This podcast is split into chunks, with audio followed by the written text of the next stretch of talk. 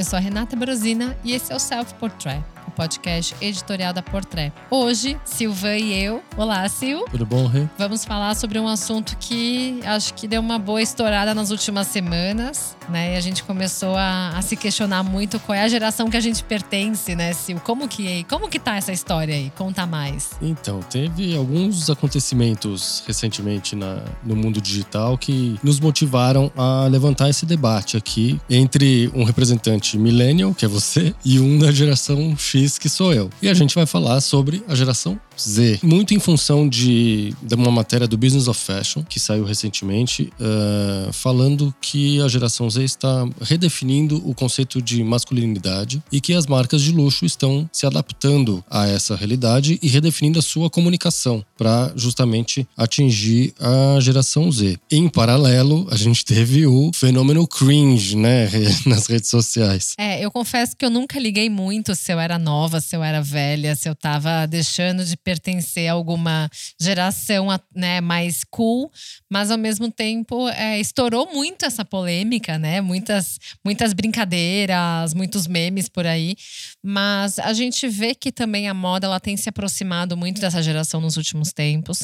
É, a gente eventualmente se pergunta, né, como que é essa conexão de uma marca muitas vezes de luxo, que ela é tão tradicional em alguns aspectos, que ela está construindo também uma conexão com marcas mais jovens, mas ao mesmo tempo a gente também não pode esquecer que é, uma grande é, uma grande relevância para essa geração é de fato a conectividade, né? A forma com que eles se conectam é talvez a única vantagem que a gente pode até comparar com as gerações, né? A X, a Millennial, é justamente porque na década de 80, a década de 90, a gente não tinha acesso, né? À internet, a gente gente não tinha aplicativos, a gente não tinha nada disso.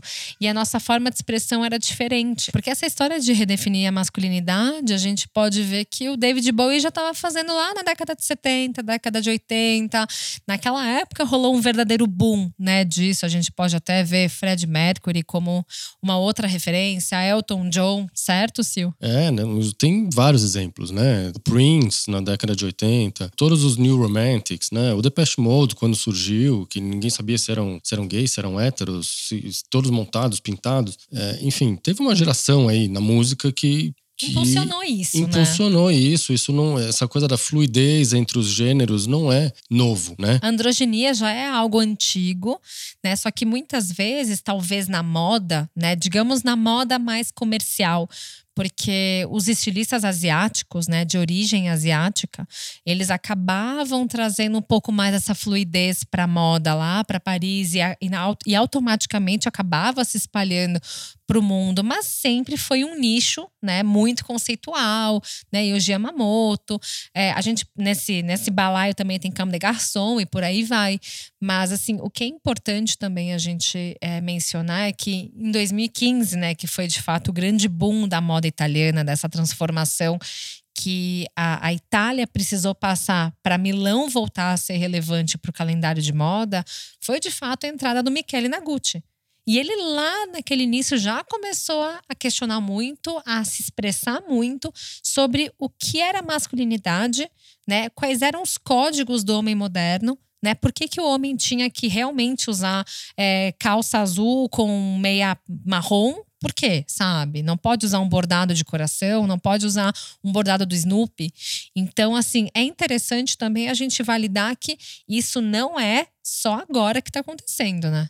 Não, já acontecia, ninguém inventou a roda. É, eu acho que o que difere é, é, o alcance dessa, dessa expressão, talvez. Até por, pela geração Z ser a primeira que já nasceu conectada né, com, com o mundo digital, a, a, as nossas gerações ainda viveram a fase analógica. Eles já nasceram com o digital, então a, a relação com, com esse universo é, é diferente. Né? É, vale frisar que a geração Z são uh, as pessoas nascidas entre 95, 97 e 2015. Né? Então elas têm aí entre 20 e 25 anos. Uh, antes disso é a sua geração, Millennial. E... Millennial, que inclusive foi temática também de várias passarelas, né, Opa, né, Sil? E antes disso era uma bola da vez, né? Agora é a geração Z. O que muda, na verdade, é que eu acho que eles são muito mais conectados e saltam muito mais rápido de uma plataforma para outra, por ser a geração que já nasceu digitalizada. Né? As nossas ainda tinham um, uma fase analógica antes de, de conseguir acessar a internet. Internet plataforma. discada, né? Exatamente. Que você precisava ficar um certo tempo esperando para ver se a internet conectava. A gente passou por algumas etapas antes de chegar na digitalização atual. Né? Por isso que hoje a gente valoriza quando a internet já está conectada, né? Quando você entra no ambiente, o Wi-Fi já conecta no celular. Exato. E tem uma pesquisa que diz que ó, a geração Z ela é muito mais flexível no, nos gêneros, né? Mas não é tanto mais do que as, as anteriores. Ela é, diz que 62% da, das pessoas da geração Z são mais favoráveis à, à fluidez de gênero contra 55% das gerações anteriores. Então não é que a diferença é tão grande, né? Uh, e o que muda é a relação com o patriarcado, a figura paterna, né? A gente ainda tinha essa estrutura onde o pai era o o, o, centro da, da, família, né? Tem a coisa do, da educação patriarcal mesmo. E hoje em dia os formatos de família e de relações são muito mais amplos e, e, e fluidos. Então isso é uma coisa que a, a, geração Z assimila muito bem. Até porque se a gente for entrar só nessa, nesse detalhe que você falou, é muito importante, Sil, porque é, a questão da própria homofobia, todas essas esses preconceitos, eles foram alimentados por muitas gerações.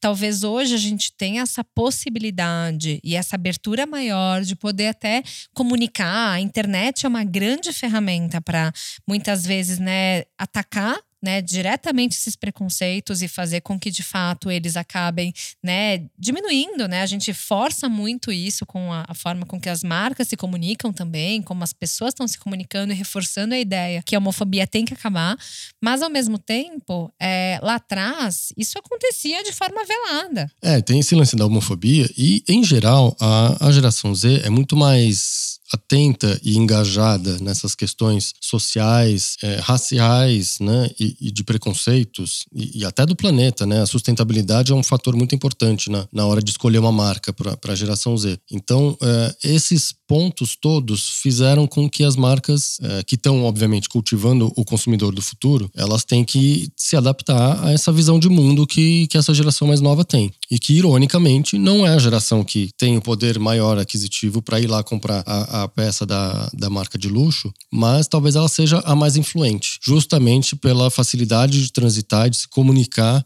digitalmente e alcançar um número muito maior de pessoas. É, então, por isso que talvez ela tenha virado a bola da vez, não só pelo, pelo consumo, porque é a geração mais nova que ainda não, não pode consumir em alta escala as, os produtos de luxo, né? Mas ao mesmo tempo ela vira ferramenta de marketing. Mas a minha pergunta para você, Sil, é que assim, agora a gente entra naquele, naquele lado que é o mais polêmico.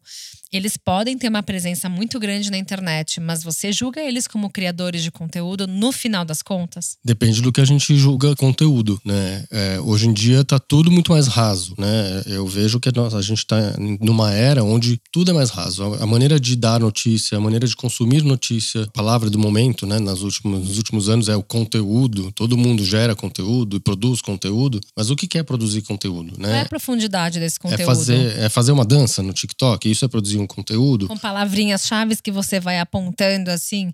Isso não é criar conteúdo, né? Então, e, é, e, e eu acho que a gente vive nessa, nessa era do, da individualização, da imagem, do ego, né? Da ego trip. As plataformas, as redes sociais nada mais são do que um, um mecanismo de alimentar essa, essa ego trip, porque é tudo sobre si próprio, né?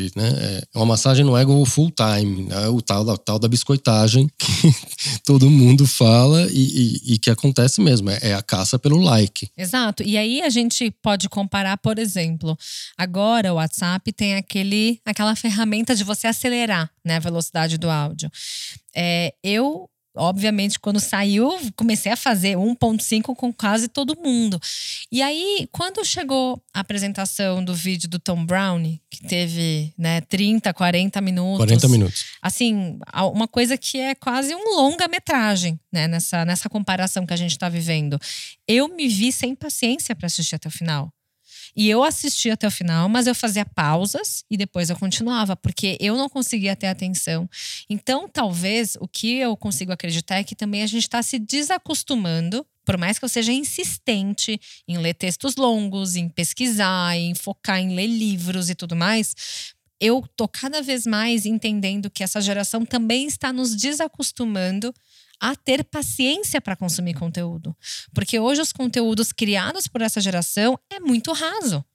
Você não consegue se aprofundar num Reels de 30 segundos, um TikTok com as palavrinhas lá, você já tem 10 milhões de likes. É, sendo que se você faz um vídeo de 10 minutos, você tem uma retenção pequena.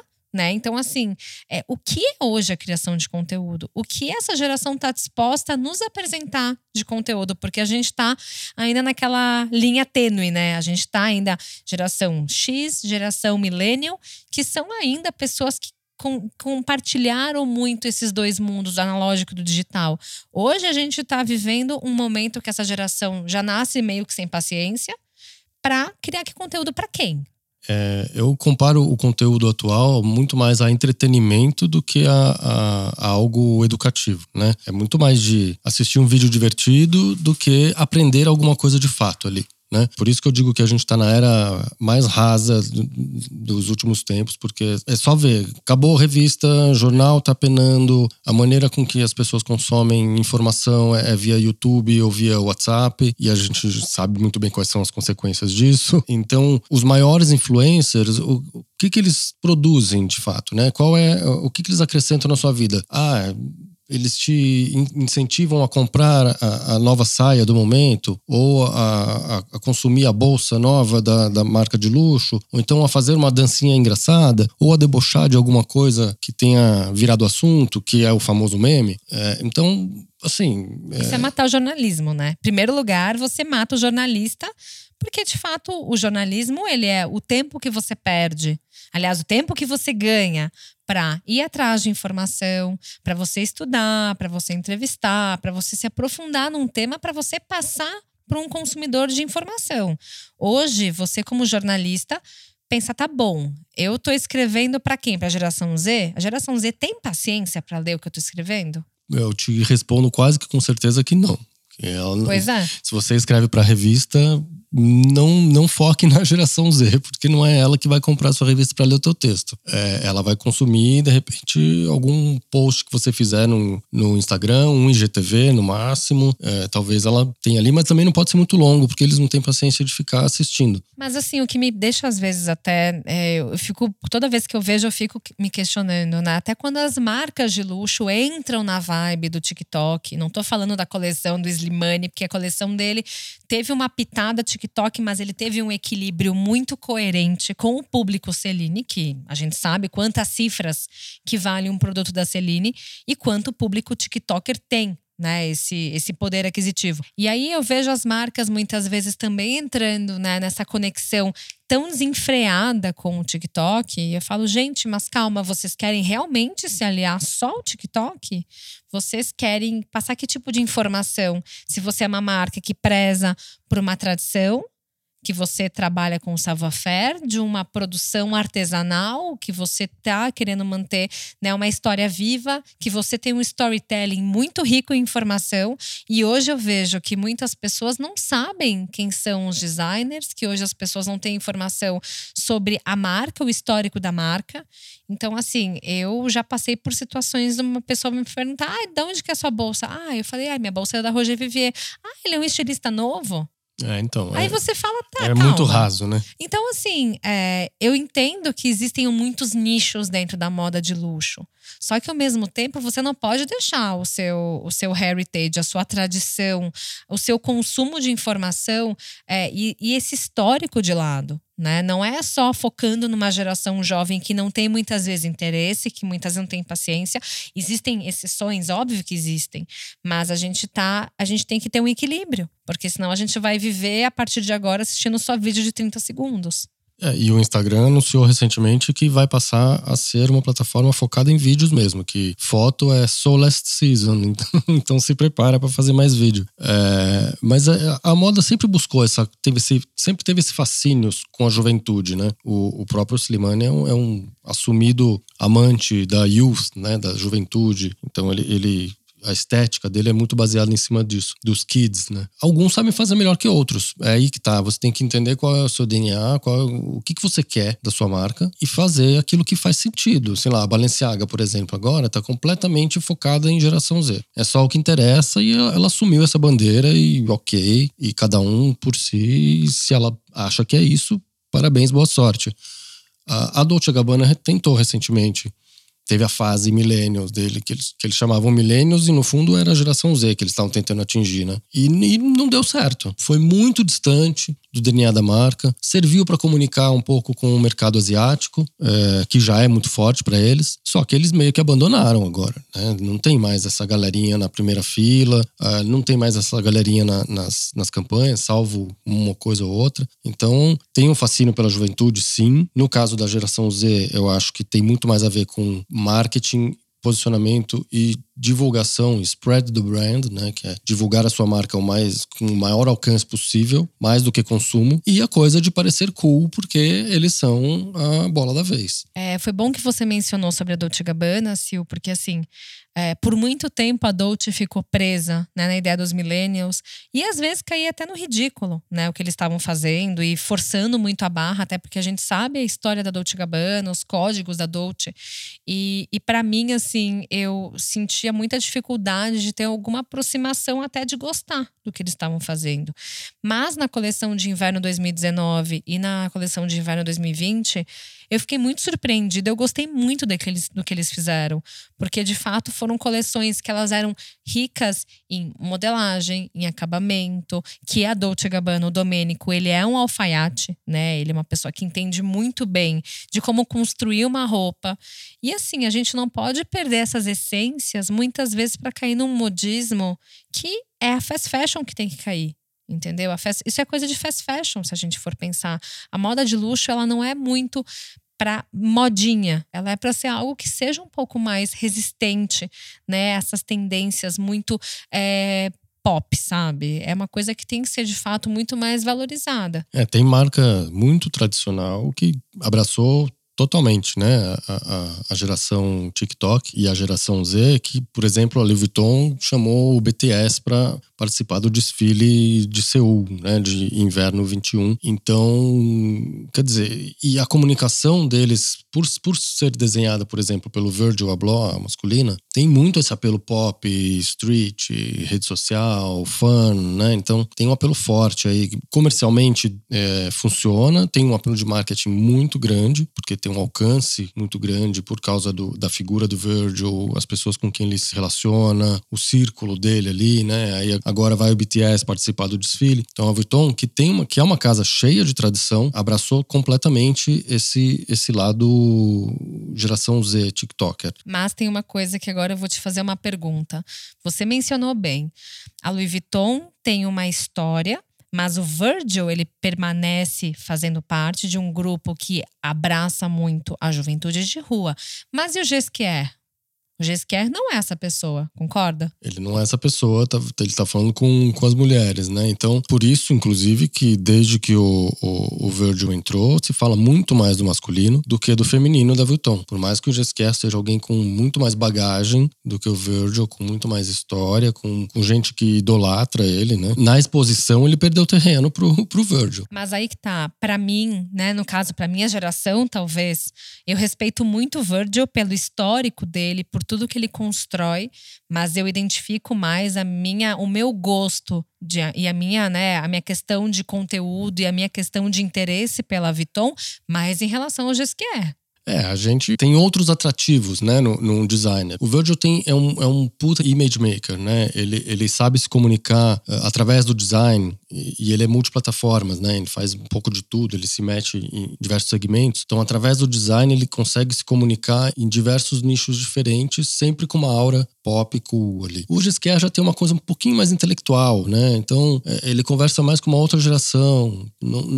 Os, os TikTokers, a geração Z, não vem muito atrativo no que ele faz ali. Ele é menos marqueteiro, pessoal, né? Ele é mais tímido. É, a figura não, não ajuda muito a conversar. Então, nesse momento, a Vuitton está muito mais é, levantando o masculino através do Virgil e, e, dessas iniciativas com a geração Z, como chamar o BTS para o desfile, do que o, o feminino. Eu acho coerente, até porque se a gente fosse fazer, por exemplo, o inverso, né? O desfile feminino da Vuitton com o BTS, para mim, faria zero sentido, porque não conversa, né?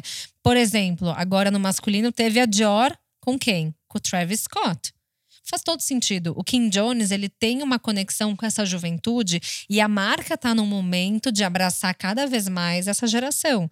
Só que em compensação, quando o Kim Jones está na Fendi, é uma ideia e um caminho muito diferente, né? É um caminho muito diferente é, e muito mais maduro, né? Ali ele não está conversando com geração Z. Então, é, de novo, por isso que a gente fala, tem que ver qual é o DNA da marca e qual é o momento dessa marca. O que, que, ela, o que, que ela quer construir. A, a Fendi com o Kim Jones claramente não está querendo conversar com esse público. O foco não é esse. A Balenciaga abraçou completamente esse público. A, a Vuitton tá com um pezinho bem forte ali. É, o Slimane transita bem nos dois lados, eu acho. A Saint também com o Vacarello. Eles trouxeram agora o Romeo Beckham, que é o filho do David da Victoria Beckham, para fazer uma campanha. Então, ao mesmo tempo que tem a Charlotte Gainsbourg para ser a garota né, da Saint tem o Romeo também. Então, assim, a gente tem esse olhar que é muito maior, né? Você abraça muito, você não está é, ignorando um público para abraçar um outro, porque eu acredito que é muito diferente do que até o próprio é, o Michele fez quando ele entrou na Gucci, porque ele, de fato, construiu uma imagem que era completamente oposto ao que a Frida fazia, mas ao mesmo tempo é, a mulher que não pertencia né, àquela juventude tão, né, tão fresh que ele estava querendo trazer, sentia um certo desejo no que ele estava fazendo. E ele não excluía essa mulher ao mesmo tempo, hoje, a gente muitas vezes vê que tem um pouco né, dessa preferência, desse foco numa geração que talvez não seja a que vai consumir agora e que pode ser que demore 5, 10 anos para entrar nesse, nessa lista de consumidores das marcas de luxo. É, eu, tem, que, tem que cultivar o futuro, mas não pode esquecer do presente também, né? É, eu acho que o, o, grande pulo do gato na, na Gucci, que você mencionou bem a marca aí, que foi, acho que uma das primeiras que caiu nas graças da geração Z, justamente por promover a individualidade, né? O Michele entrou ali, deu uma banana para as tendências, parou de seguir o que estava acontecendo nas outras passarelas e no, no mercado, criou um universo muito próprio ali, muito baseado no indivíduo, né? Todo mundo pode ser o que quiser, é um, é um universo super inclusivo, que tem tudo a ver com os pensamentos da geração Z. E que permite todas as formas de amor e Exato. por aí vai, porque o amor é sempre um tema muito recorrente, né? Na, na, na própria fala, né? Das coleções que ele faz. É, exatamente, é isso. Então, o, a, a geração se, se sentiu representada ali, né? Então, abraçou a Gucci muito rapidamente. O impacto positivo que eu acho dessa fixação das marcas de luxo com a geração Z é que estimula as marcas a melhorarem em aspectos que ou não eram muito alardeados ou não eram feitos, que e são coisas que a geração Z preza muito, que é a inclusão, a diversidade social e racial, a, o, a sustentabilidade, que é um, um ponto fortíssimo, né? E o consumir menos e melhor. Então, tá todo mundo se mexendo nesse, nesse sentido. Acho que esse é um super ponto positivo. Mas é, é a gente, claro, tem que entender o movimento, por que, que a geração Z exerce esse fascínio. E, e, é óbvio que essa brincadeira do cringe que, que surgiu aí, parte da, é, é uma zoeira da geração mais nova com a geração mais antiga. Coisa que sempre teve, né? Que sempre teve, que acontece em todas as gerações. A geração anterior à nossa é sempre a mais ultrapassada, cafona, que não sabe de nada. Está ah, acontecendo agora com os, a geração Z em relação aos millennials, principalmente, né? É, agora, a gente não pode achar que por eles serem a bola da vez, por eles serem digitalizados, por eles terem um, um milhão de seguidores, por eles gerarem entretenimento e não conteúdo, porque para mim eles não geram muito conteúdo, a gente não pode achar que eles inventaram a pólvora. Com certeza, porque essa, essa transformação que eles estão trazendo hoje pro, pro consumo, né? O consumo de informação, principalmente, tem impactos e nem sempre são positivos. Eles podem nos estimular a querer entrar numa, num caminho que seja melhor, que seja muito mais digitalizado. Legal, isso é muito interessante. Mas ao mesmo tempo que você quer acelerar o consumo de informação o mais rápido possível, você se perde no meio do caminho. Você deixa muita coisa de fora, né? Eu entendo que quando a gente escreve uma matéria numa revista, a gente tem um número de caracteres é, limitados. Por quê? Porque nós estamos escrevendo num veículo impresso. Quando você está na internet e você fala, nossa, eu não posso fazer um vídeo de 10 minutos, porque senão ninguém vai assistir é algo muito complicado, porque a internet não era para ser algo tão limitado, né? Não, e tu mesmo, o paralelo se aplica à moda, né? O, o, o você quer algo de luxo que demore, tenha processos para ser feito, sei lá, pega uma bolsa da Hermès ou, ou né, os sapatos da Vuitton, que são feitos na Itália. Tudo tem um processo, o luxo tem seu tempo, né? O fast fashion é, é roupinha descartável. Então eu comparo um pouco, é, sem querer ser saudosista, mas o, o a geração TikTok era meio descartável, o conteúdo que eles produzem. Os millennials ainda tem muito, muito millennial gerando conteúdo bacana digitalmente. É, eu, tenho, eu, eu, vejo alguns que, que conseguiram se adaptar, fazer a transição e geram conteúdo legal. Agora, a geração Z, dificilmente você vai ver algo um pouco mais consistente. É, é muito no deboche, na diversão, no entretenimento. É isso. Para mim, a palavra é entretenimento. E o fascínio das marcas de luxo é justamente pelo entretenimento, para associar a sua marca a algo que gere cliques e likes, né? Que seja uh, aceito por um número cada vez maior de pessoas.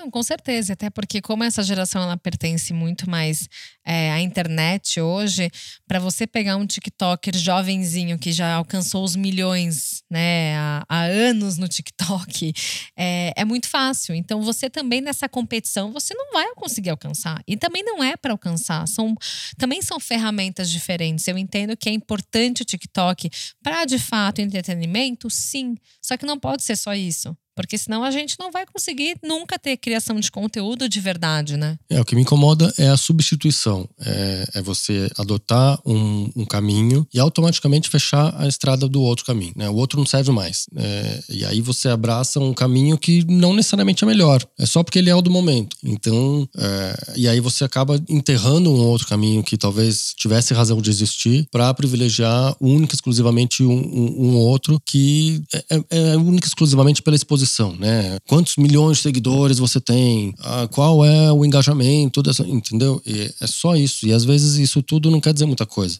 Isso não garante que a sua bolsa vai ser comprada, isso não garante que aquela roupa que ficou meses para ser feita, é, de fato vai ser consumida por esse público. É isso. E eu acho que não dá para dizer que a bola da vez apaga tudo que veio antes e a bola da vez é o que inventou a roda e que agora só pode ser isso. E eu só acho que a gente também deveria, só para encerrar, é, questionar né, alguns impactos, algumas transformações e não só aceitar elas né? Porque muitas vezes, se você coloca ela no, na caixinha correta, na caixinha que ela pertence, e não apenas substitui, né, um, uma, algo que também foi construído por muito tempo, quando a gente fala de jornalismo de moda, é algo muito sério. Tiveram muitos jornalistas que criaram essa categoria para você justamente se aprofundar. E você muitas vezes se espelha, você vai lá, você estuda. E aí você começa a entender que assim, isso tudo muitas vezes é muito mais valorizado quando você tá brincando, você tá é, fazendo uma certa zoeirinha com algo que de fato é, é, muito sério. A moda é muito séria, né? A gente precisa valorizar ela, a gente tem que cada vez mais reforçar a importância que a moda tem, seja para as pessoas que trabalham, seja pela questão cultural e por aí vai, né, Sil? É, a, a moda ela é um grande mercado que né, não é só na brincadeira do TikTok que ela tem que parar, né? Exatamente. Outro dia, só para ilustrar esse seu pensamento e, e, e, finalizar a minha participação aqui, outro dia eu estava vendo uma live de três pessoas da geração Z comentando sobre a temporada recente masculina de Milão. E, e a análise é tão superficial que fica no, só no ah, eu usaria isso, eu usaria aquilo. Achei incrível. Quer dizer, não, não vai, não, não passa na página 2, não te traz uma informação de moda, não, não, não te traz uma informação sobre a marca, sobre o tecido, sobre o, o caimento, nada. Não tem uma informação um pouco mais substancial. É tudo o ru incrível, eu usaria ou eu não usaria. De novo, é a tal da subjetividade, é a era da subjetividade, do individualismo, do, da egotrip. É tudo eu, eu, eu, eu, eu. É, ninguém, assim, eu não quero saber se você usaria ou não. Eu quero saber o que aconteceu naquele desfile, qual é a análise que você faz, qual é a história do desfile, né? O que, que o, o cara contou ali. Então, é, é só para ilustrar e, e para fechar justamente tudo que a gente acabou de falar. Que não é questão de ser melhor ou pior, ou não, não tem que existir ou não, acho que tem que coexistir, mas tem uns poréns que tem que ser levantados, né? A gente tem que falar e tem que apontar quando realmente tem algo que precisa ser melhorado. É, cada um seu quadrado, né? Eu acho que a gente pode né, deixar isso pro, também para continuar daqui um tempo essa discussão, né, Sil? É, rende, rende assunto, né? Acho que a gente pode fazer um novo episódio falando mais sobre a geração Z e esse fascínio das marcas de moda e essa pseudo redefinição da masculinidade por essa geração. É verdade. Obrigada, Sil. Valeu, Rei. Até a próxima. Até. A mixagem, masterização e a trilha sonora deste episódio são do Edu César e a direção é do Alan Eliezer.